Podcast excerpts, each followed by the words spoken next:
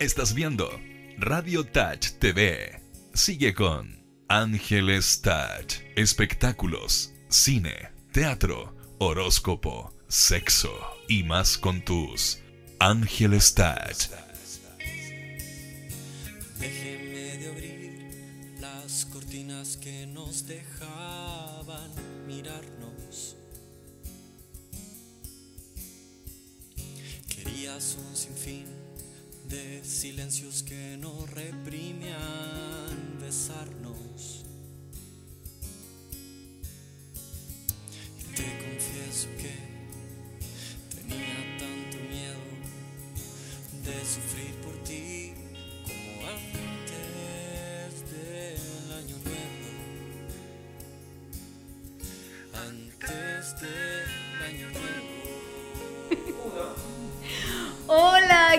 tal? ¿Cómo están todos? Muy buenas tardes. Ya estamos de blanco, azul y rojo por lo que estoy viendo. Tenemos adornos ya eh, de las fiestas patrias.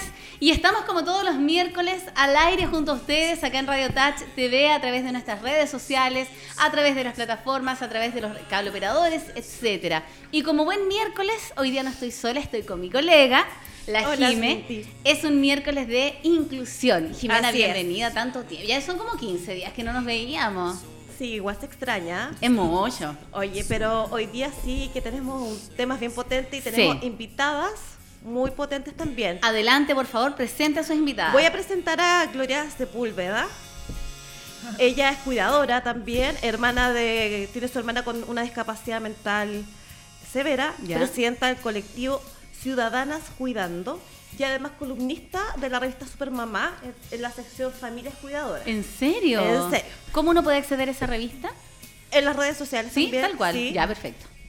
Por el otro lado tenemos a nuestra segunda invitada, que es Verónica Contreras, también es cuidadora eh, de un, tiene su hijo con discapacidad y dependencia severa. Es directora de Santiago de la Fundación APOS Ah, mira. Y es parte del movimiento de cuidadores y parte de la organización de la marcha de noviembre. Eso y me además coordinadora del colectivo Ciudadanas Cuidando. Bienvenida, chiquillas, en serio es un enorme placer. Bueno, ustedes no tienen idea de todo lo que uno aprende con la Jime, ¿eh? porque un tema es visibilizar y otro tema y otro asunto a través de la visibilización es que uno logra empatizar. Cuando uno tiene hijos que no tienen ninguna condición de discapacidad, situación de discapacidad, uno no entiende realmente cómo es eh, el vivir esto en carne propia. Entonces, eh, me gustan estos días porque de verdad uno logra Bueno, en el caso de, de, eh, Gloria es, eh, es su hermana. Eso, eso me llamó la atención. Uno siempre tiene como el, el- el afán de pensar que es la mamá la que cuida. Eh, y es el hijo el que está en situación de discapacidad, pero veo que no es así, en definitiva. El cuidador puede ser cualquier parentesco. Exactamente. ¿Podemos Bueno, hablar un poco de tu historia? Sí, no, y bueno, agradecer también el- el- el- la oportunidad y el espacio a Jimena y a ti por, porque finalmente estos temas, si no te tocan, no, uno no sabe cómo es, como decías tú. O sea, es importante abrirlo y que cuando alguien sí tenga que vivir el tema de la discapacidad o la dependencia en su familia, ya por lo menos sepa qué es lo que para dónde puede ir, qué hacer, porque finalmente a nadie le enseña. No, no. Entonces uno va aprendiendo sobre, sobre la marcha. Uno va aprendiendo a partir del, del- del error. Exactamente. Oye, nunca le bajo el volumen a mi teléfono. Bueno, cosa que solamente le pasa a la Santiago ahí. Qué atroz. Y a veces me llama mi marido, es terrible, terrible. El patriarcado cuando se pone presente, ¿tú cachai? Que Bueno, cuéntanos entonces más o menos tu historia resumida, así como por qué eres la cuidadora de tu hermana. Bueno, yo soy la cuidadora de mi hermana porque fallece mi mamá. porque mi Perfecto, mamá era la, era la cuidadora principal por 28 años. Ella partió, de hecho. Exacto. Ya. Cuidó a mi hermana y también a mi papá. Mi papá también tenía una discapacidad, tuvo más de 10 años con una discapacidad, con las dos piernas amputadas. Y por lo tanto también cuidaba a ambos. Qué duro para tu madre. Exactamente. ¿A qué edad murió tu mamá, disculpa? Murió a los 59 años, hace dos años atrás. Qué joven. Sí, Muy sí. joven. Y finalmente también por el síndrome del cuidador, porque hubo un Mm. agotamiento. Sí. Nunca ella fue al médico hasta que ya era demasiado tarde y en menos de un mes falleció así muy rápido. Bueno, me imagino que el síndrome de la mamá siempre es como descuidarse. Me imagino lo tremendo que debe ser para, la- para el cuidador. Exactamente. Y ella siempre con una sonrisa. O sea, Mm. yo no sabía lo difícil que era cuidar hasta que lo viví. Porque mi mamá nunca. Yo somos tres hermanas. Yo soy la mayor, la del medio, la- mi hermana que tiene discapacidad. Y luego sigue mi hermana mayor, eh, eh, perdón, mi hermana menor, Anita. ¿Qué edad tiene tu hermana, la que tiene discapacidad? Cumplió 30 años el viernes. Ya, Yo tengo 32 y mi hermana menor 27. ya. Por lo tanto, eh, siempre nu- nuestra- madre nos, nos instruyó que hiciéramos nuestra vida, que estudiáramos, que saliera. Yo viajé, hice un magíster en, en Barcelona, o sea, no puedo decir, o sea, siempre nos dio todas la, eh, las alas para hacer nosotros lo que quisiéramos. No, pero qué, qué visionaria tu madre. Exactamente. Sí. Pero nunca nos enseñó a cuidar. Claro, ahí nos barro un poco. Entonces, cuando nos, nos asumimos la tarea de cuidar, nos sabíamos nosotros cambiar pañales, dar mamadera. Y cambiar pañal a un adulto. Que no Exactamente. es lo mismo que un bebé. Exactamente, porque mi hermana es un adulto, pero ah, es como lo mismo que un niño, porque su discapacidad mental es como, eh, finalmente es como que tuviera un año. Perdón, se me cayó. Se le cayó el arco. ah, no, pasaba hoy día. Yo pensaba que era un diente, me había asustado. Dije yo, ¿cómo? No, tipo dandy, no. no, eh, bueno, entonces, por lo tanto, el asumir el cuidado hace dos años atrás, eh, mi hermana menor renunció a su trabajo, la cuidó por un tiempo, y luego ella también dice, sabes que yo que igual quiero, ella estudió relaciones públicas. También quiere hacer su vida en el fondo. Exactamente. Y ella igual siempre me dijo que ella prefería igual, o sea, apoyar, pero más, no tan... tan No ser un cuidador 100%. Exactamente. Por lo y ahí tanto- tomaste todo ese lugar Sí. que tu Exactamente, mamá. porque yo vivía en Valdivia. Yo tenía, ya había hecho mi vida, ya estaba viviendo en Valdivia, trabajando, entonces tuve ¿Eres que casada con hijos? No, yo Ah, de ya. hecho no quiero tener hijos, no quiero casarme, nada. Espérate, pero esto es decisión anterior, no tiene que ver con esto. No, no, no, anterior. Perfecto. Entonces, eh, por lo tanto, tuve que volver a subirme el tema del cuidado. Yo cuando renuncié dije, bueno, ¿qué tanto va a ser? Voy a cuidar y un par de meses más encontré otro trabajo en Santiago y se acabó. Súper fácil. Claro, contrato Claro. a alguien para que la cuide, pero... Y nada, no, para nada. O sea, yo cuando llegué, eh, los dos primeros meses yo ya, o sea, no quería ni vivir, o sea, ya estaba Más mal, encima mal, no eras mal, mamá, entonces No. tampoco habías pasado por, No, el, por todo lo que pasa uno de desconectarse de sí mismo para cuidar a otra persona. No, para nada. Entonces, por lo tanto, gracias a la ayuda de vecinas, amigos, como que empecé como un poco a, a- a entender un poco el tema del cuidado. Y bueno, finalmente, eh, también, ¿qué es lo que me hizo también darme cuenta? Eh, que era lo- la, que no podía asumirlo sola. Por lo Mm. tanto, gracias a las redes sociales, empecé a conocer distintas cuidadoras. No estamos Eh, solas. Exactamente, porque al final uno, uno habla con los amigos, pero si generalmente los amigos que uno... Es que nadie va a tenía empatizar. antes, no, no, no tenían un familiar así. Claro, uno a veces cuidaba a su mamá, a su papá, eh, pero no, en la edad, no, uno de 32 años generalmente todavía a los son como 32 jóvenes los papás. joven, claro. Entonces todavía no, te- no asume esa, esa, esa labor. Por lo tanto, gracias a las redes sociales, empecé a, cuida- eh, a conocer otras cuidadoras, eh, empezamos a asociarnos a una asociación que se llama Yo Cuido el año pasado, eh, bueno, ahí conocí a Verónica, eh, empezamos a hacer cosas, em- o sea, y ahí empezó como esto también, aparte de asumir el tema del cuidado al interior del hogar, nosotros también decidimos hacer activistas del cuidado. Perfecto. Que ¿Cómo- no todos los cuidadores lo hacen, porque generalmente igual, porque el proceso que pasa. A mí por lo menos me sirvió porque con eso yo, aparte de decir- digo, no quiero que a otra persona le pase lo mismo que mi mamá, que a mí, que, o sea, porque hayan políticas, que hayan Mm. apoyo desde Información. el Estado, for- información, etcétera. Por lo tanto, Que no haya desemparo en el fondo. Claro. exacto. Que están en el aire. Exacto, Exacto. y para eso eh, estamos luchando las cuidadoras. Y bueno, en el caso, te quiero hacer el link sobre eso, eh, con Verónica, que es parte de una fundación que lleva largo tiempo eh, ayudando a, a los enfermos postrados, si no me equivoco. Cuéntanos un poco de qué se trata, porque yo sé que esta agrupación, esta fundación empezó en Puente Alto y ahora ya se está basificando por todas las comunas. Eh, hola, soy Verónica. Hola, Vera. Eh, voy a hablar de la fundación y después voy a contar un poquito también de, de mi Sí, historia. cómo no. Mira, Fundación APOS se creó ya hace como siete años atrás. Esto comenzó porque la presidenta de Fundación, eh, Alejandra Guzmán, fue cuidadora de su tía abuela cuatro años. Mira. Entonces ella descubrió que no había nada para los cuidadores, no había mucho que ofrecerle a la familia, ella misma se sintió desamparada, eh, desprotegida, pucha, no había, no había mucho. Aparte que Puente Alto tampoco había un programa eh, que está a nivel nacional, pero en algunas comunas, que es de Chile Cuida, tampoco existía en Puente Alto. Y ahí ella empezó a crear esto de...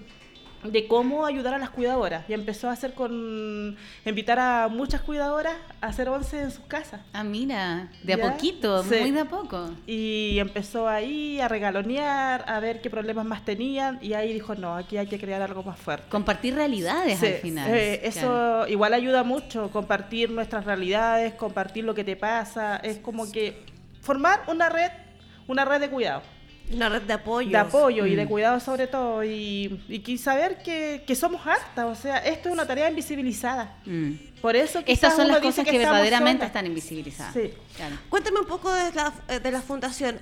Eh, hace un par de días este, eh, tuvieron una reunión con el senador Chaguar, si no me equivoco. Sí, pero voy a terminar el, el cachito que me queda. Perfecto. Mira, entonces ella creó esta fundación y la única persona que confió en ella fue el alcalde Germán Codina, que él un alcalde, un alcalde que igual él implementa muchos recursos en la parte de inclusión de adulto mayor. Tiene mucha ayuda en, las en otras fundaciones que también están De en Puente Alto. No, De él hecho- apoyó y empezó con este programa de APOS y se creó en la municipalidad conjunto con Alejandra y ahora tienen un gran, un gran programa, o sea, una gran fundación entre los dos y ya llevan siete años. ¿Cuáles son las cosas que hace la fundación como fundación específicamente? ¿Qué, qué, qué tareas cumple? Mira, ¿Qué la proyectos fundación, tienen? la fundación se dedica al cuidado de los cuidadores, también así como las personas de postrada, tanto niños, adolescentes, adulto, adulto mayor. Ya esto es transversal. También ellos visitan a lo que son DIPRECA y SAPRE, aparte Mira. de FONASA, no ven vulnerabilidad. O Ya. sea, aquí Son todos transversal. todo transversal. Ellas llegan a las casas, acompañan al cuidador, llevándole regalo como masaje, Perfecto. alguna once, y más encima apoyan con podología, que eso no se ve mucho. O sea, uno cree que los programas son como, ya, esto te falta y esto y esto, pero podología es muy importante porque así como la persona postrada y el cuidador igual pueden tener... Eh, problemas a las uñas y entonces muy importante Parece algo eso. tan simple Sí, y, no, y y no no, es simple. claro. Parece algo tan básico. Claro, tan básico. Pero es súper importante. Sí, que, Porque que- uno se va dejando, va dejando de lado esas cosas como tan simples a lo mejor de preocuparse Sí. de, de Sí. sus uñas. de las uñas, claro. Y ellos ven más de 400 familias ya en, En Puente Alto. Con, con la ayuda del y es una del- fundación que, del alcalde. que funciona solo en esa comuna. Solo. Ya. Ahora estamos implementando que la fundación se amplíe a más comunas. Eh, yo he hecho alguna, alguna actividad en Santiago.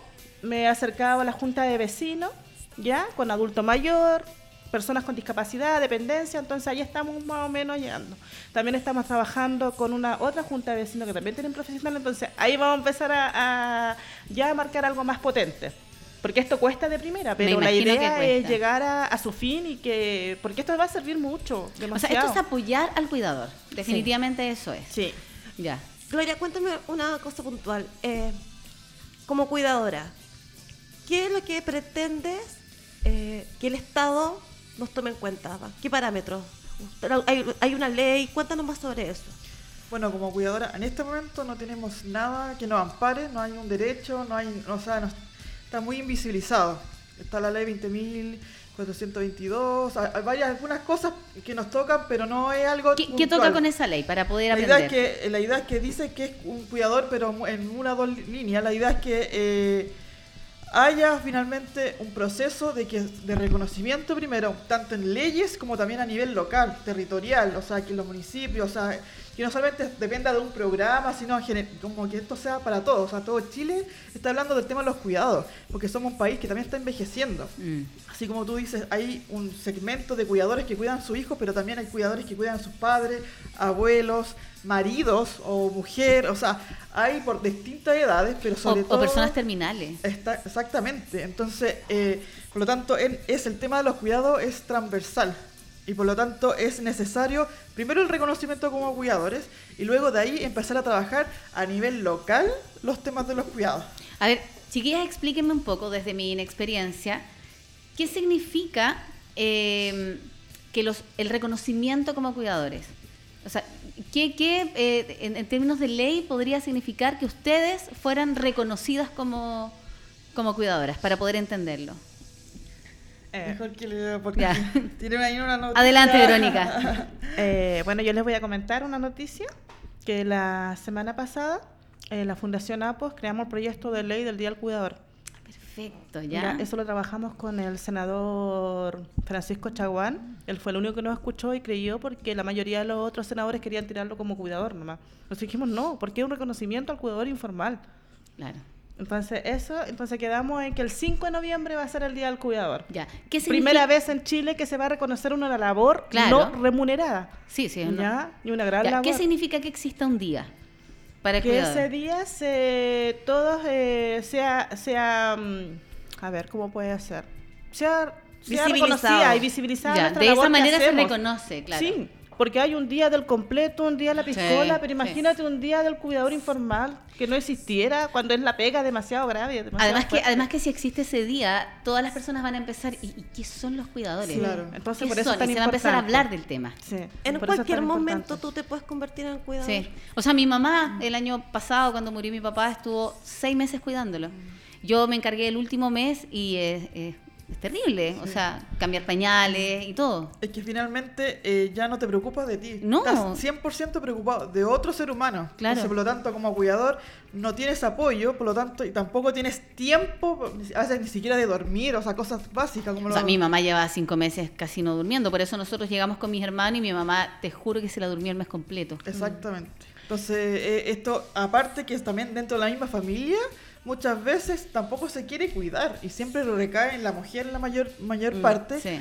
O finalmente una mujer. En nuestro caso, como mi hermana, tampoco tenemos ganas de cuidar, pero si no la cuidamos, ¿qué? O sea, o sea, se muere. O O sea, seamos súper realistas. Entonces- Nadie quiere hacer esta labor. Exacto. Nadie. Pero sí un labor así como, no, esc- escondámoslo porque adentro del hogar es así como que Igual nadie lo existe ve, al final. Claro.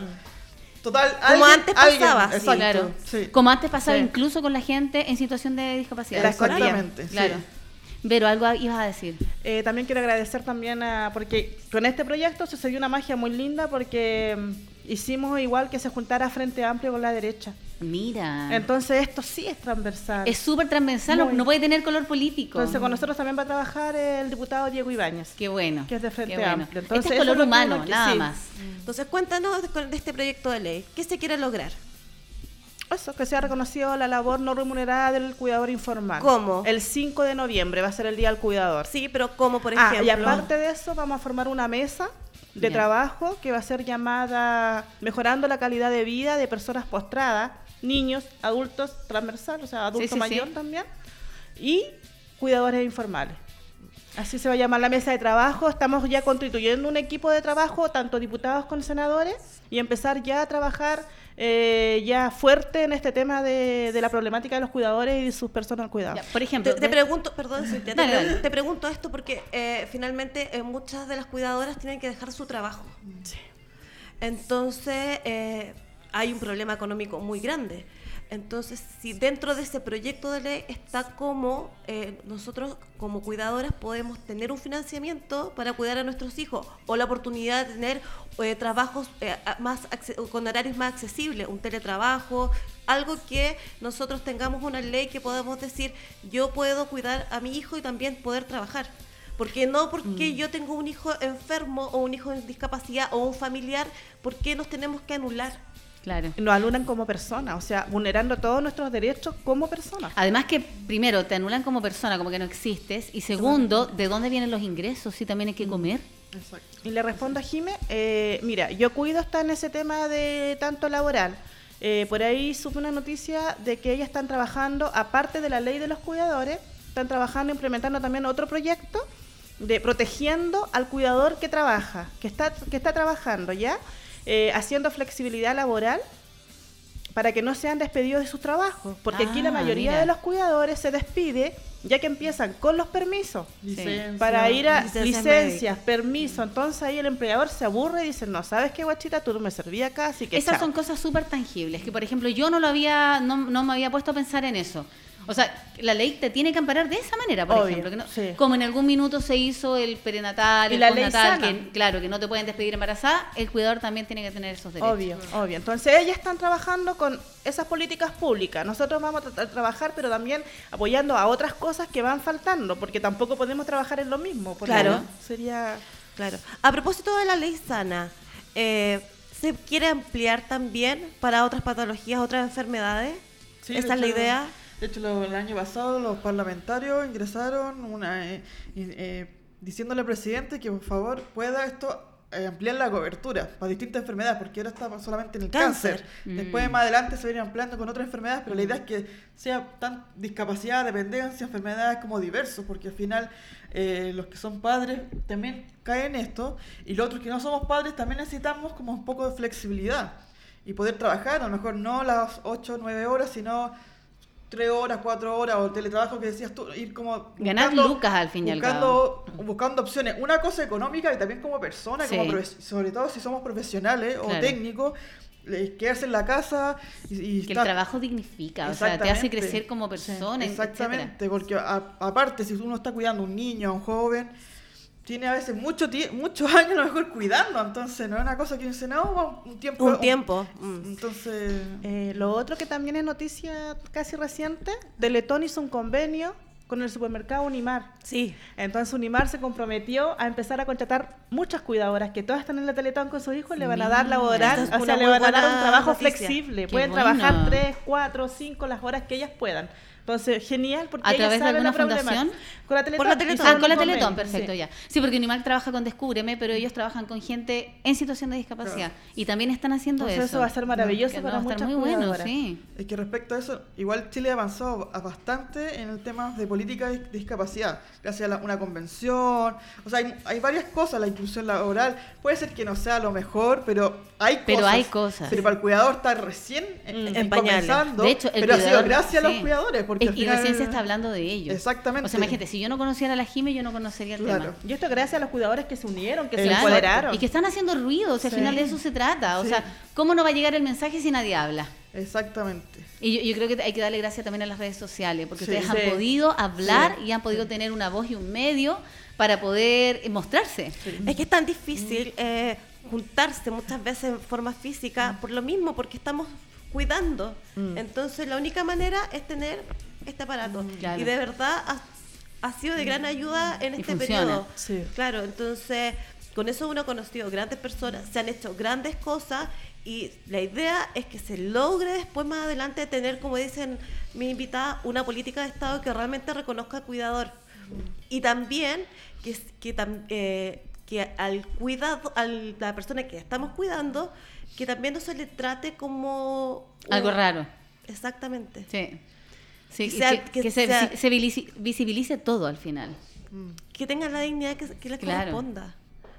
Que tengan el acceso, eh, independientemente si tengan FONASA, ISAPRE, Mm. eh, Capredena, que tengan, eh, que tengan una, una garantía de salud. Que haya igualdad real. Exactamente. exacto. Porque a ustedes les ha pasado en el caso tuyo, Vero, eh, tú estuviste sola prácticamente, eh, Sola. estás sola cuidando a tu hijo.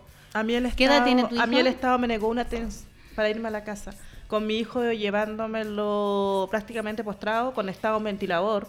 Expliquemos lo que es una TENS. Yo lo conozco por la Jime, pero expliquemos lo Una que técnica en enfermería. es. Perfecto. Que tú la tienes en tu casa. Se suponía que el programa hospitalización domiciliaria del gobierno, del hospital que te, que te corresponde, eh, para los casos más extremos como el mío, eh, me iban a colocar una TENS. Si no, no me podía dar de alta. Ya tenía el BIPAP. Tuve que esperar. Mi hijo estuvo hospitalizado un año siete meses, esperando un BIPAP. ¿Qué es Porque un yo no tenía Un los ventilador. Un Ventilador, ventilador, me- un, ve- un ventilador eh, mecánico. No Eh, ¿Qué, invasivo. qué es ese pequeño que tienes tú? Sí, que es no invasivo. Lo invasivo es cuando con, con- con el tubo. Eh, tuve que estar un año, siete meses con mi hijo y postulando la hospitalización domiciliaria porque no tenía. Y un postulando, BIPAP. es casi como un postular. concurso, es un concurso. Es como, es como dice. todo O sea, ¿cómo te lo ganas? Alguien, alguien se va de alta de una casa con un niño, una cuidadora, y tú, entras tú, Claro. porque ahí va a haber disponible un BIPAP. Entonces no es justo, No. no, es justo. Y si no, consíguete 5 millones y te compráis el BIPAP. Y es ahí que ahí nos ir. damos, nos damos cuenta que es un derecho. Y me tuve que ir sola. Sola. Mi hijo hacía apnea tres, cuatro veces al día. Se me moría y tenía que re- te- reambulsarlo, así como mi marido, y un caos terrible de locura, gritos. ¿Qué edad tiene ahora? Siete años. Ya. Se convirtió además en kinesióloga, No, en me enfermera, en TENS. Todo. Hoy día, ¿cómo lo haces? ¿Tú trabajas o estás con él? No, yo no trabajo porque mi hijo es 100% dependiente. Ya. Mi hijo eh, no controla esfínter, eh, se alimenta por gastro, no camina, lo tengo que bañar y todo lo, lo que sucede, lo que va sucediendo en, en- en el día. Eh, sí, estuve trabajando cuando mi hijo estuvo hospitalizado, pero no, es terrible, te cansas, es, es demasiado. O sea, uno se cansa con cualquier Demasiado. hijo. Sin discapacidad uno se cansa. Imagínate con discapacidad. Es demasiado. Y gracias a mi marido, igual, mira, yo jamás lo nombro, pero gracias a él he llegado a los siete años como, como ahora una tarea más, un poquito más aliviada. Claro. Y estas actividades que también estamos luchando por los cuidadores, igual te distrae un poco, o sea, tienes una distracción. Y, y es súper eso me ha ayudado necesario. harto. claro. Mm. En tu caso, ¿cómo lo haces? ¿Tú, ¿Qué estudiaste? Porque tú tienes diplomado, tienes harto estudio. Bueno, yo soy socióloga de profesión eh, y después me especialicé diplomado y un máster en, eh, desarrollo urbano. Perfecto. Entonces, eh, de hecho, yo trabajaba más en esa área antes de, de cuidar. Y luego de cuidar, me fue invocando los cuidados. Ahora igual trabajo eh, en Chile Cuida. eh, o sea, porque finalmente cambia todo. Entonces uno igual Terminas trabajando empe- vinculada al, al medio. Exacto, y como decía la Jimé en la presentación también, eh, soy columnista, estoy escribiendo en la revista Supermamá, que lo, lo pueden todos ver en www.supermamá, revistasupermamá.cl, está en las redes sociales y ellos también hacen un gran trabajo visibilizando también a todas las mamás, a emprendimientos, porque también hay muchas mamás que a lo mejor son mamás que a mejor no tienen hijos con discapacidad, tampoco pueden a veces trabajar porque un montón de Claro. cosas. Y también agradezco que me hayan dado la- el, el espacio, siendo que no soy mamá, pero ellos también encontraron que era importante el tema de la como familia, que finalmente como familia es, eh, eh, es necesario ir apoyando, porque como decía, muchas veces siempre recae en una persona la que cuida. Entonces, ojalá como familia, eh, nosotros dando la visibilización, eh, dando muchas cosas, podamos... eh, eh, que esto sea no solamente para una persona, sino ojalá fuese más compartido, Claro. haya una corresponsabilidad en el cuidado. Mira, ¿Cuál estamos- es la idea, es la idea perdón, del colectivo? Bueno, y ahora el colectivo está. eh, hace poquito tiempo yo soy de Conchalí y frente a. Claro, empezamos con Verónica. eh, con distintas cuidadas, hacer muchas cosas así a nivel de nacional, las políticas y todo, pero después yo decía, pero ¿y qué pasa en mi comuna?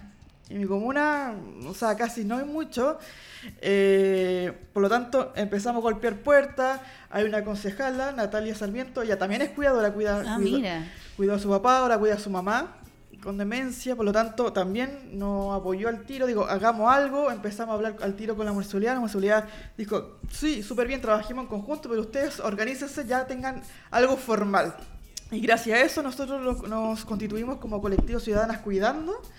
Eh, Del cual ya está ese logo Exactamente, que me encantó. sí. Sí, lo encontré muy bonito. Y eh, Ya, tiene la PJ. ya estamos con personas jurídicas, con todo, eh, ya hemos hecho asamblea, de a poco se va a ir sumando cada vez más vecinos.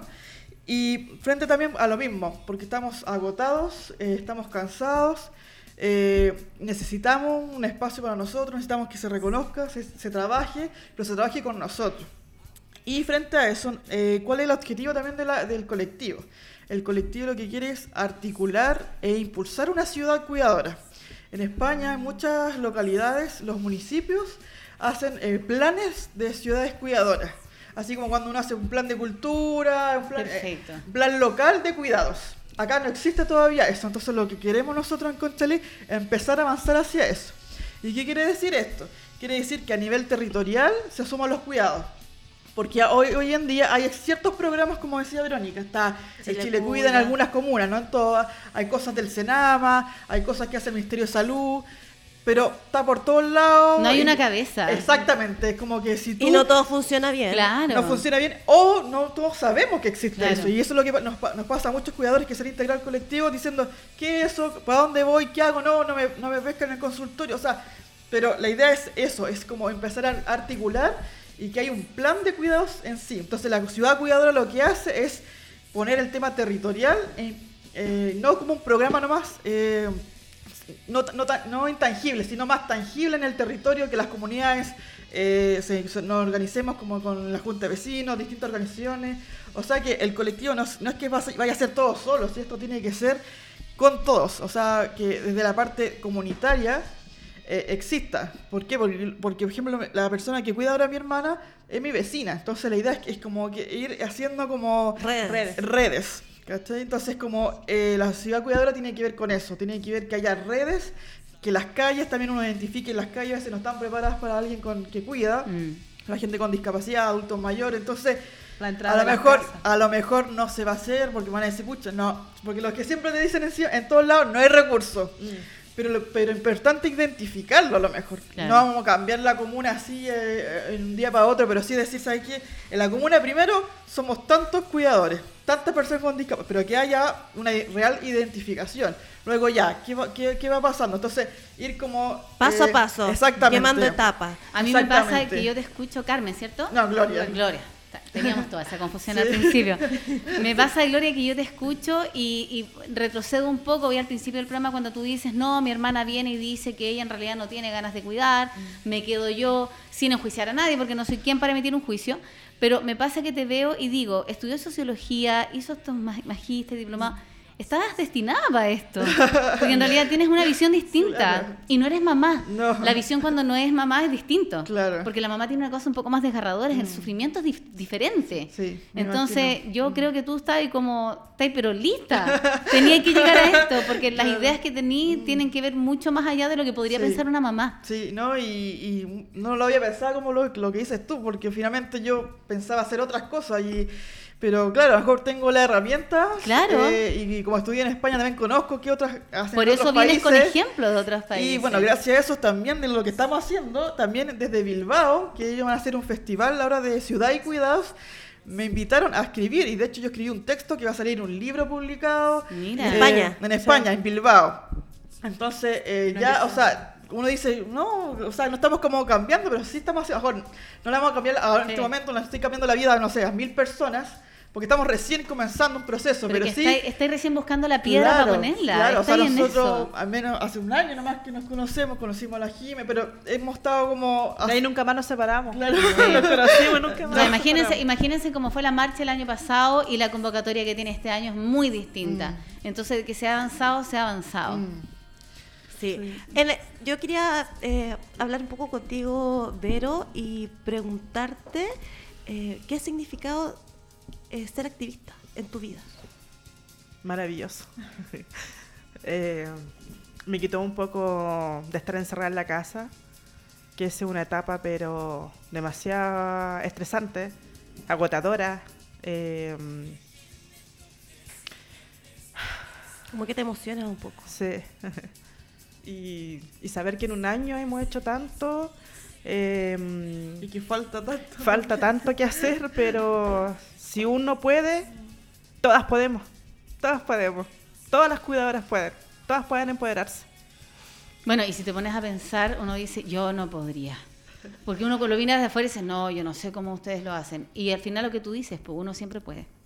Siempre uno Siempre puede. puede. Siempre puede, increíblemente. Yo anteriormente fui mamá también. Cuidé a un niño postrado de 13 años. ¿En Falleció a los serio? 13 años y ahora voy con otro niño. Tuyo. O sea, si yo puedo, todas podemos. Todas podemos. Yo soy de Valdivia, me vine sola acá a Santiago. Con un diagnóstico que ni siquiera sé hasta el día de hoy lo que tiene mi hijo. Porque no hay una ley de enfermedades poco frecuentes. Mm. También estamos trabajando en la mesa de enfermedades poco eh, frecuentes. Ahí con hartas organizaciones sociales, también soy parte. Esta mesa está abierta que se ingresan muchas organizaciones, la estamos esperando. Y también se va a trabajar un trabajo transversal, o sea, también derecha, izquierda, o sea, estamos haciendo tantas cosas maravillosas que esperemos de que realmente cambie. No, no esperemos ahora, pero sí en algún día cambie la calidad de vida de las cuidadoras y de sus familiares. Y que tal vez en cinco años más, ponte tú, ya estemos hablando de otra manera. Sí. Estemos hablando con una Quizás conciencia. estemos, de- estemos celebrando ya Claro. cosas ya reales. Y que el día y que el día del cuidador ya sea pero completamente distinto, Sí. o sea, y, y que todo el mundo entienda de qué se trata el tema. Imagínate si no existieran los cuidadores, ¿qué pasaría claro. en Chile? Imagina si, si nos juntáramos todos empoderados y, de- y demandáramos al Estado. Sí. Porque están vulnerando nuestros derechos como personas. Y solamente se está fijando la persona postrada, el enfermo. Sí, Hay marchas para, para todo. ellos sí, Hay marchas sí. para todo, para el enfermo, para el discapacitado, hasta la Teletón, estuvo Ricarte Soto. Pero ¿qué pasa con las personas que están detrás de él? De- con el backstage del enfermo. Sí. No bueno, existían. y en los medios de comunicación hemos visto reiteradas ve- veces lo que pasa con el cuidador. Suicidio, Sí. eh, familiares, madre, hija, De hecho, tengo, abandonada. de hecho, tengo una pregunta acá. Y los adultos mayores se ponen de acuerdo en suicidarse, es terrible. No, lo que pasó Sí, últimamente con el hermano, que mató al otro hermano. ah, lo último. Sí, pues porque es un mamá. colapso, un colapso emocional. Sí, sí. Mira, acá me está preguntando un, un prevencionista que trabaja con nosotros. Dice, hola, consulta eh, a este interesante tema. Dice, ¿cómo conecta el factor doble presencia que mide los factores de riesgo psicosocial que miden las organizaciones en la actualidad a las personas que ustedes indican? ¿Se entiende? no, se traduzca. Rolando, por favor, ex- explícanos de nuevo la pregunta. A ver, él, él habla primero de cómo, cómo miden los factores de riesgo psicosocial. Eh, bueno, lo que estamos hablando, lo psicosocial tiene que ver, por ejemplo, ¿La eh, sobrecarga? la sobrecarga emocional que tiene el cuidador, el riesgo de suicidio, cómo se miden esos factores. Yo creo que hoy día ni siquiera Sí. hay ningún no, indicador no, mira, que sí, lo- hay un instrumento que Ya. es el test de SARI, que el que siempre te aplican en todas partes cuando uno ingresa a ciertos programas y te lo van aplicando, pero pero, Pero eso hay ya que dar es- muy fuerte ese, ese te- O sea, demasiado. pero queda ahí nomás. Pero claro, que- pero hay una cierta intervención, pero no, no hay como, pero desde una cosa de ya desde la psicología, pero a veces hay a ciertos cuidadores que a lo mejor no necesitan psicología, necesitan terapia alternativa Mm. o necesitan hasta salir a carretera, o sea, necesitan hacer, hacer otras cosas que no solamente a, través de una terapia psicológica. Como decía la sí. la otra vez, o sea, hacerse las uñas, Sí. ir a un spa, sí, sí. que tú lo ves de- de- desde esta vereda, uno lo ve como algo, ay, pero eso es un lujo. Uno Pero deja de ustedes es quererse. necesario, ¿no? claro. Uno pasa por un luto cuando tú te conviertes en cuidador. Exacto. Dejas de ser yo. O sea, yo dejé de ser Verónica y fui y pasé a ser cuidadora. La cuidadora, Y la sí. cuidadora anda chascona, fea en la casa y te dejáis de querer. Es Bueno, increíblemente cuando eres de mamá te pasa eso. Imagínate cuando eres mamá o cuidadora. Y de ahí de a poquito vas retomando lo que es tu vida. No, es que tengo que estar bien para mí, tengo que quererme, tengo que retomar lo que es Verónica. O sea, bueno, al y- final, y, y todo lo otro y, no. Y te pones a pensar lo que pasa en los aviones. Cuando cae la mascarilla, ¿a quién se la tienes que poner primero? a los niños. y a- No, po, el adulto se la pone. Pero uno no, no lo va, no, No, es como Uno algo... piensa en el niño. sí. Sí. Entonces, de eso se trata esto, Sí. pues te tienes que cuidar a ti, Mm. porque si tú estás bien con oxígeno, vas a poder cuidar a tu hijo. Claro. Pero uno cuando es mamá se ciega tantas cosas. Por eso es lo- importante el tema de colaboración que decía Sí. yo, porque sola no lo va a hacer. No. yo Claro. creo que sola, yo no sé si mejor me habría muerto, no sé, si que no habría tenido redes que, que me haya a- apoyado, gente que último, a veces cuando estaba el año pasado, que no estaba trabajando, estaba neta- netamente cuidando, un mensaje que me decían, ¿cómo estás? Ya era para mí, oh, lo mejor que me podían haber hecho. O sea, porque alguien por lo menos estaba pendiente de mí, más que yo estar todo el rato pendiente de otros. Gloria, ¿cómo Sí. lo hiciste esto? Dejar de trabajar. Se me- De cambiar tu crisis vida. económica. No, mal, mal, mal, dependiendo de mi hermana, que tampoco ganaba un gran sueldo. Entonces mi hermana a veces hacía mil horas extra y nos- no nos daba. Igual a, a nivel familiar, la familia de mi papá igual nos apoya, apoyan lo que han podido también. ¿Cómo lo hacían tus papás? ¿Ellos tenían su No, sueldo? no, no, no, no. Yo de los 17 años que yo mantengo mi casa. Perfecto. Mi, mi, mi papá quebró su empresa, él era empresario y lamentablemente con esto llevó a, a distintos temas de salud de él y por lo tanto mi mamá siempre estaba cuidando y por lo tanto después dependíamos de la pensión de él y la pensión que después mi mamá sacó a mi hermana, que son 107, ahora son 110 mil pesos, y mi papá también tenía menos 150 mil pesos, o sea, todo eran eso, y más lo que yo trabajaba, yo trabajaba y estudiaba. Claro. Entonces, eh, finalmente, eh, después podía tener un mejor sueldo porque tenía mi espacio, me podía ir, pues, podía salir, o sea, yo siempre mantuve la casa, después cuando me fui de la casa igual seguía haciéndole un sueldo a mi mamá, porque siempre yo siempre le aportaba, siempre hacía un sueldo, aparte de los gastos de la casa, yo le hacía un sueldo por, cui- por cuidar, o sea, porque a veces, no sé, pues, te hacía la cama, esas cosas, yo hacíamos casi y decía, yo te voy a pagar tanto, eh, no tengo nada que decir, yo tenía muy, tuve muy buenas oportunidades de trabajo, entonces también eso fue bueno eh, para, para el tema de la, de la casa. Pero claro, yo de verdad, si tú me dices, yo estoy cansada, o sea, si tú me dices que a días yo me quiero puro ir de nuevo, no me quiero no estar en este país, porque me, me- me gustó mucho vivir en otro país, entonces al final... Tú eres de las que te han dicho así como que sientes como que te sientes como cuando dices, ¿sabes qué? No quiero más esto y te sientes como que la gente te diga así como, oye, ¿por qué ella es así? Claro. A su hermana... Claro, pero cuando uno cuenta que uno estaba, en mi, mi caso, de los 17 años en un proceso de cuidado, a lo mejor no era la cuidadora de mi papá o mi mamá, pero... Pero a cargo, a estaba- cargo pero- de. Pero estaba ahí con una mochila desde eso, de, de esa, de esa época, y yo cuando me fui a España también, yo seguía aportando mensualmente a la casa, o sea, yo nunca me he desligado de la casa. Y más encima el año pasado, hasta, hasta me propusieron matrimonio, en volver a España, o sea, y yo he renunciado a todo eso por cuidar. Entonces no es, no es menor. Nunca cortaste el cordón umbilical. No, pero, pero tampoco yo me arrepiento, ni tampoco, Sí, o sí, sea, sí. me- a lo que voy no lo hago mal, lo, lo hago finalmente, o sea, cuento el tema, pero tampoco digo, pucha, ya me voy a cortar las venas. No, porque al final ya fue una decisión también propia. Porque a lo mejor también puede haber decidido, sabes que la dejo acá acostada y me voy y se acabó y se muere de hambre, no sé, porque puede pasar en otros casos. Y yo no lo quiero tampoco, porque dices Al tú, final todo tiene que ver con una decisión. eh, Es una decisión personal. Y eso también fue un proceso también gracias a terapeutas que he estado, porque yo creo mucho el tema alternativo, con flores de Bach. O sea, yo no soy muy del tema más tradicional. Por lo tanto, eso también ha sido como también ir como haciendo una reflexión de que finalmente esto no fue una cosa, no una imposición el cuidar. Finalmente igual es una decisión pro- propia. Que finalmente como si tú ves que no, no, no hay nada más, porque si el Estado tuviera en mi, en mi situación, en cada comuna existiera un, eh, un centro para que vayan por el día por último, o dejarlo por los fines de semana a una persona, Mm. eh, uno podía estar haciendo, ah, ya por último yo dejo a mi hermana un fin de semana en una parte, yo voy, no sé, me voy a la playa, después vuelvo, la recojo, o sea, tampoco yo digo que no, me- no me quiero hacer cargo, pero si tuviera esa opción, ni siquiera Que lo que existe pasa es esa que, no, opción. es que no es hacerse cargo, porque ponte tú cuando uno es mamá, insisto, con un hijo de ningún tipo de, de situación de discapacidad, pucha, para uno es súper agradable que te lo cuide una hermana, Claro. la mamá, y, y carretear, y salir, irte de la playa. Claro. Entonces, yo creo que es necesario, es absolutamente necesario. Imagínate con una hermana que es adulta. O sea, sería maravilloso que existiera un lugar para poder ir a dejarlos y que te los cuiden bien. Exacto. Que también es importante, que te los cuiden bien y tú poder olvidarte un rato o quedarte en tu casa a dormir. eh, claro. Y lo otro, pero antes de terminar, eh, el, el tema también del el, el- el de dejarle a otro el cargo el de cuidar, no, como dices tú, no es malo. O sea, no. Sí. eh, pero eso conlleva también a, a- a- a- a ir replanteándote ciertas cosas sobre el mismo cuidado.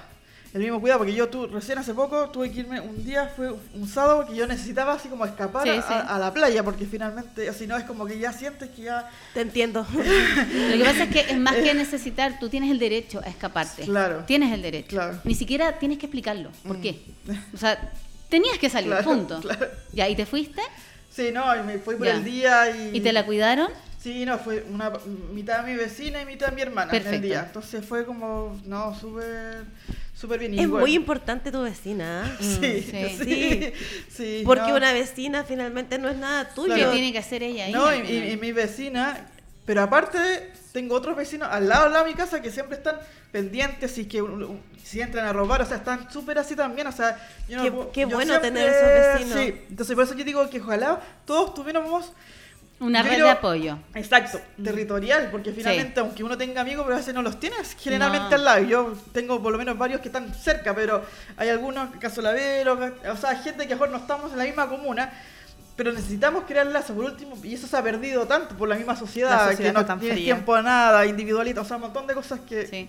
que ya, Me ya acuerdo, lo sabemos. me acuerdo la otra vez que vino Priscila, ¿te acuerdas? Vino Priscila, eh, yo, yo le pregunté, ¿cómo te ves en el futuro? ¿Qué, qué esperas de tu hijo? Y me acuerdo que me dijo lo mismo que me dijiste tú, que tenga un poco más de autonomía. Es como lo que más quiere una mamá de un niño en situación de discapacidad. Me imagino que tú esperarías lo mismo. Por último, algo, independencia, lo que sea. Pero en tu caso es distinto, es Sí. tu hermana, es adulta. ¿Qué esperas del futuro? Mira, en el futuro y espero que eh, se recibir más apoyo, que es, que es, eh, lo que estamos haciendo como, como activistas finalmente Perfecto. repercute en algo, eh, poder tener alternativas del cuidado, o sea, no, no, s- no, s- no seguir imponiéndolo, que por más encima yo cuando asumí el tema del cuidado, me empecé a llevarla al médico porque tampoco sabía en qué situación estaba mm, de salud, y el médico me dijo, pero si está súper bien, yo creo que va a durar más de los 90 años, ¿cómo está? Y yo con eso es como que fue, pero Sí. peor, porque yo decía, no me veo yo a los 70, 80 años, 90 años. ¿Cuántos más seguir- que ella tienes tú? Tengo dos años Dos más. más que ya, claro. Por lo tanto, no me veía más. Es más fácil que a ti te pase algo que a es ella. Que, es que es verdad. es Ella está verdad. más sana que tú. Exactamente. Porque está súper bien cuidada además. Exactamente, porque todo tiene su... porque, bueno, gracias a todo el trabajo que hizo mi mamá anteriormente, menos mal que cuando estábamos chicas teníamos los ingresos económicos suficientes para que mi mamá la tenía con kinesiólogo, terapeuta y todo, porque ella cuando nació a los eh, estaba normal y a los seis meses le dio fiebre y luego epilepsia. Y entonces al Mm. final gracias a todo un proceso a que tiene horario y todo yo para mí yo creo que es más fácil cuidarla porque si me, la- me le habrían dado como mi mamá se la entregaron como dice la, la, la- la Verónica cuando entregan a los hijos cuando pasan el proceso yo no- ahí no sé, no, no sé cómo yo, de hecho mi mamá después cuando ya estábamos adultas las dos, me confesó que finalmente ella también tuvo pro- depresión, Me psiquiatra, imagino, pero ella claro. siempre se mostró feliz. Entonces, por, por lo tanto, y eso es lo que pasa a muchas cuidadoras, muchas cuidadoras como dicen, ¿cómo estás? Mm. No, estoy súper bien. Porque al final tampoco quiere, a- na- nadie quiere dar la lata, ni y andar de estar- claro, víctima. Claro. Mm, No, eso es como. Yo veo a la. A la, a, la Ve- a la Vero, a ti, y me hace mucho sentido de que además de que se lo dije también a la Priscila la vez pasada, que, mm, que también ustedes ayudan. Entonces es como. Es, es como. Es bonito sentir eso. Es como. Como que sientes que estás acá por algo y que tu hijo, tu hermana te dan te dieron como otra oportunidad de vida. Ninguna de nosotras que estamos acá pensó en algún momento que uno iba a estar en esto. Entonces, siento que ustedes eh, con, visibilizar, con ser líderes, han dado grandes pasos. Eh, a mí me emociona la historia de, de ambas y, y cómo siguen adelante, eh, porque llevan años. En tu caso, tener un hijo un año y medio en, una, en un hospital público que te lo entregaran así como, toma, ve tú, debe ser uno de los dolores más grandes. Ya habías perdido otro hijo. Entonces, eh, y tú que por amor dejaste a lo mejor tu vida profesional, tu matrimonio y todo eso. Tu por vida en general. tu- por, por- por cuidar a tu hermana. Eso habla también de la bondad humana, que también no es todo tan malo. No, También no puede somos- ser todo tan no, malo. también hay gente buena. Entonces, y eso es gracias también a nuestros hijos, a nuestros familiares. Que, Y entender, y entender, chiquillas, se los digo, insi- insisto, desde mi vereda, que es distinta a la de ustedes, entender que los problemas que yo tengo en la casa no son nada. Exacto. Pero No también nada. lo importante también es como lo que contabas tú. Como uno se ve más adelante, la idea es que nosotros, a lo mejor, nosotras, alguna de nosotros va a necesitar que la cuiden también. Claro. Entonces, ojalá que no pase por lo mismo, que no. En mi caso ya no tengo quien más, porque mi otra hermana, o sea, estamos como, somos la misma edad, entonces por lo tanto vamos a ser, si vamos, las tres vamos a estar, si, seguir vivas, vamos a tener la, ¿cómo se- Más, más o menos tan ¿Cómo lo igual. vamos a ser las tres dependientes, entonces finalmente en ese momento necesitamos que exista al- algún, alguna, alguna apoyo, alguna ayuda, porque finalmente... o sea, Algún como- programa para los cuidadores Sí. también en las Yo las quiero llevar a un área, que por lo menos en la- el área en el que yo me manejo, y siento que hay algo súper importante y, y tomo esta lección de tu mamá. Eh, siento que hay algo que la gente no está haciendo. Bueno, primero, públicamente se está visibilizando el tema, pero hay algo que no están ocupando bien y es la comunicación. Eso que dicen, que el cuidador siempre dice que estoy bien, que estoy bien, yo siento que ahí es un error que ustedes cometen, chiquillas. Ustedes si no están bien, no están bien. Si necesitan un abrazo, pidan un abrazo. Y ustedes más encima ya tienen esta red de apoyo. Si estáis cansada de tu hermana, o sea, yo te juro, te juro que mi hija era un demonio del año, o sea, desde que nació hasta los tres años era un demonio y mi hijo era un dulce, entonces fue tan te- terrible para mí criar un hijo maravilloso y criar una hija demonio. Y yo me iba al baño, porque yo no insulto a mis hijos, yo no los trato ni de tonto, pero yo me iba al baño a insultar a mi hija, sola. Y gritaba, esta cabra, de todos los garados del mundo, y soltaba. Y después iba y mi abrazo era genuino con ella. Porque uno como mamá tiene muchas culpas, entonces como cuidadora me imagino que uno tiene tres veces más culpa. Porque por Dios que debe- deben estar agotadas. Por Dios que debe ser un cacho tener que cuidar a esta persona que no puede cuidarse sola. Y yo creo que reconocer desde la verbalización interna es súper importante, chiquilla. Y yo creo que en estas convenciones que hacen ustedes, conversar estas cosas, decir, estoy chata. Estoy chata y estoy cansada. Me encantaría que existiera un lugar donde yo poder tirarla el fin de semana y poder salir a carretear. Claro. Para poder ir a un motel con un mino, no Claro, sé. no, Pololear con tu marido. sí. Entonces yo creo que eso, eso tienen que por lo menos transmítanlo a las reuniones que hacen. No, si lo hacemos en Ya, la eso. Háganlo y coméntenlo. Y si están bien, están bien. Y si no están bien, no están bien. A propósito de eso que tú, y que eh, una vez, una vez eh, Vero lo dijo, que muchas veces las cuidadoras terminan siendo solteras. Claro, me lo imaginé. Mucho, Sí. claro, Asamblea mucho que tú- divorcio, mucho- Lo que pasa que, mira, eh, la mayoría, a ver, más del 80% de las cuidadoras son mujeres. ¿ya? Sí. No descartando también Sí, que el sí. hombre también cuida y casos muy graves. Eh, Pero la- el general- pero en general son las mujeres. ¿Qué pasa acá? O sea, el hombre también es un poco cobarde en el, en el, en el tema de que si te llega un hijo con discapacidad y dependencia, es terrible para ellos porque ellos son, son más fríos, o sea, no tienen esa cosa de cómo voy a enfrentar esto, cómo voy a enfrentarlo. Entonces le dejan la tarea a la mujer, a la señora. Y lo que pasa es que la cuidadora se centra más en el niño, pero obvio, si está recién empezando con el cuidado, viene una depresión, dejas de ser persona, empiezas a ser cuidadora, eh, es un caos que tiene en la Mm. cabeza que no sabéis cómo armarlo, no sabes cómo armarlo. po. Entonces el marido se siente desplazado. ¿Y qué pasa con eso? Digo, chuta, el marido está como aquí, allá, me aíslo y me voy. ¿Sabes qué? No sigo con esto, me voy. Hay muchas cuidadoras que están cuidando solas. Sí. Y sin el apoyo Y- tampoco de la familia, ojo, porque eh, y- también la familia sí. igual te abandona. Y ahí me quiero centrar un poco, porque ahí está el es error. que esto es como y- una claro, lepra. y Tú está- a cuidar y es Sí, como una sí. enfermedad. Y ahí está el error que digo yo que es un súper error de ser humano, de no decir las cosas. Porque me, me pasa, por ejemplo, con las parejas que yo veo, que los problemas suceden precisamente por no hablarlo. Lo mismo que tú dices, que los hombres son cobardes, que para mí no es cobardía, para mí es un tema de poca competencia masculina. Sí, las mujeres tenemos otro tipo de competencias, entonces las mujeres asumimos y dejamos al hombre a un lado, porque el hombre no está preparado, tú mismo lo dijiste para esto. Pero si se conversaran las cosas, si se conversaran realmente, si la mujer le ayudara al hombre a participar de esto, tendrían mucha ayuda. Es que mucha. mira, hay un, hay un, eh, Un tema es, cultural es- también. es que también es muy Sí. complicado porque la mujer ya deja empe- se empieza Sí, empieza sí, a sí. cuidar el hombre el trabajo. Sí. O sea, imagínate, Y hay que el hombre comer. está trabajando, Y hay hay, que que comer. comer, hay que llevar Hay que ir a buscar el mamut. Llega cansado y al final es una rutina de todos los días. Llega de la pega cansado, quizás la mujer también se cansa, obvio, si está cuidando, se acuesta y el hombre queda como, en realidad queda, queda un poco externo al, al problema y al, a la tem- al tema de familiar que tenían antes, porque esto es un cambio 100%. Sí. O sea, un hijo te cambia la vida. Imagínate un hijo en situación de discapacidad. Aparte que el O hombre familiar. también está acostumbrado a que la mujer lo trate como un hijo también. O sea, Claro, ahí, no, no, ahí te corrijo. El hombre no está acostumbrado a eso. La La mujer mujer, lo acostumbra. está acostumbrada a acostumbrarlo. Sí. Y ese es un error de mujer. Claro, pero ahí ya entramos o- Sí. a, un A otro tema, a otro tema. Sí. Entonces, Ya, y tenemos que despedirnos. Porque más encima el reloj acá avanza. Uno no se da ni cuenta y ya pasó una hora. Quiero, quiero que cerremos con la marcha. Díganos. ¿Les parece? Ya. La marcha, ¿cuándo va a ser este año? Mira, la marcha la está convocando el Movimiento de los Cuidadores, que son siete organizaciones. No sé si tengo tiempo para nombrarlos, cortito. Sí, no. Bueno, mira. Yo Cuido Chile, está Fundación APOS, está mm, eh, Asociación Menques, está Caminemos por Ellas, Red, eh, Síndrome de Red, tenemos a Fundación Linfangioma y tenemos a la Duchen. Asociación Duchen.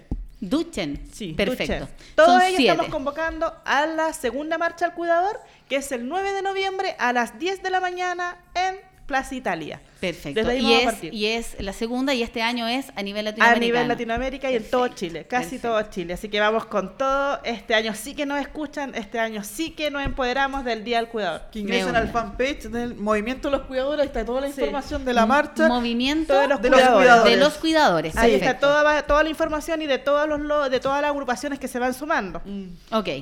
Chiquilla, les deseo mucha suerte, Muchas gracias. mucho éxito y la verdad es que deseo que sigan tal cual. Yo creo que la más fuerza de la que tienen, yo creo que no podría ser. ¿te gustaron eh, estas invitadas? Ay, me encantaron, me encantaron, me encantaron y me encantó aprender algo nuevo, Jime. Sí, pues. Que las cuidadoras no necesariamente son solo las mamás. Sí. Es algo tan loco, tan obvio, pero a uno no se le ocurre. Así que Jime, muchas gracias. Yo con la Jime aprendo todos los miércoles. Gracias, Gracias, gracias. por gracias. esta instancia nuevamente. Ya pues. Oye, las despido, me despido de todas las personas que nos ven y que nos van a ver después de las, de las siguientes reproducciones acá en Los Ángeles de Touch. Soy Cintia Céspedes y los espero el viernes, como todos los viernes, en nuestro viernes sexual con la Sexy Coach. Un beso, chao. Chao.